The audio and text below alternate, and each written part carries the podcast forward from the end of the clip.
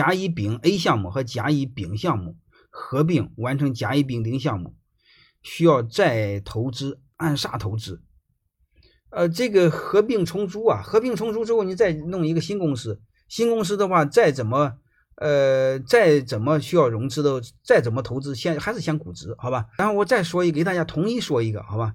就是统一说一个问题，只要牵涉股股东发生变化，你比如股权激励，是不是把很多员工呃呃放在增加成为你的股东啊？是不是股权发生变化了？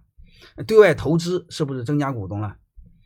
啊，还有你公司减值是不是减资？是不是减少股东了？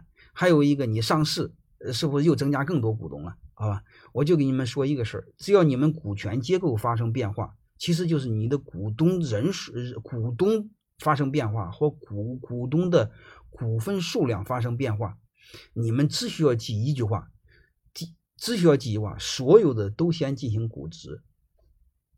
为什么先估值呢？我多说，我再说一句话，你们就明白了。正常我们公司至少有两个产品，第一个就是你卖的那个产品，卖给客户的产品，好吧？那个就是你的商品。我们还有一个呢，就是我我们公司的我们公司的股权，因为股东一翻报变化，股权就变化。股权怎么变化呢？就牵涉买卖，买卖你会发现，做任何买卖前提必须先做估值，是不是这样？所以你就记住这句话好了，好吧？它没什么难的，你们只需要记住一个，嗯，只要是股权变化，都先进行估值，啊，怎么投资？先估值算值多少钱再投资嘛，好吧？呃，任何公司只要是大于三分之二的企业都可以成为绝对控制权，这个是没问题的，我我我我这个是没问题。是个个体户，不想做大怎么做？嗯，不想做大也不能做小，做太小哈，你不能谦虚是个体户。我我建议正常的公司。我们都要保留一年保留二十到三十的增长啊，这两年除外哈。为什么呢？因为你的员工要涨，你不涨，优秀的人你留不住。能听明白了吗？你比如泰山管理学院，我永远做小而美，永远适度增长啊。一会儿推荐书，我统一给大家推荐书，好吧？我我看怎么发给你们，我我会写十来本书，我放到我那个，我看怎么发给你们吧，好吧？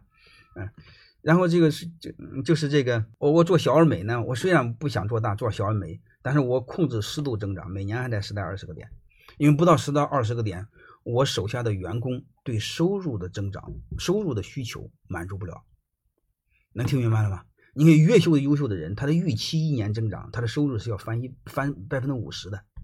如果你的公司增长不超过二十，你满足满足不了前百分之二十的人对百分之五十的收入的增长的需要。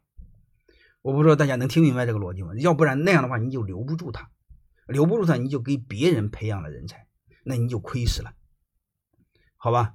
呃，但是我也不需要涨得太快啊。你比如刚才我说，那刚才我们聊那个瑞幸咖啡又涨得太快了，涨死了。还有那个，还有那个 OFO 就涨死了。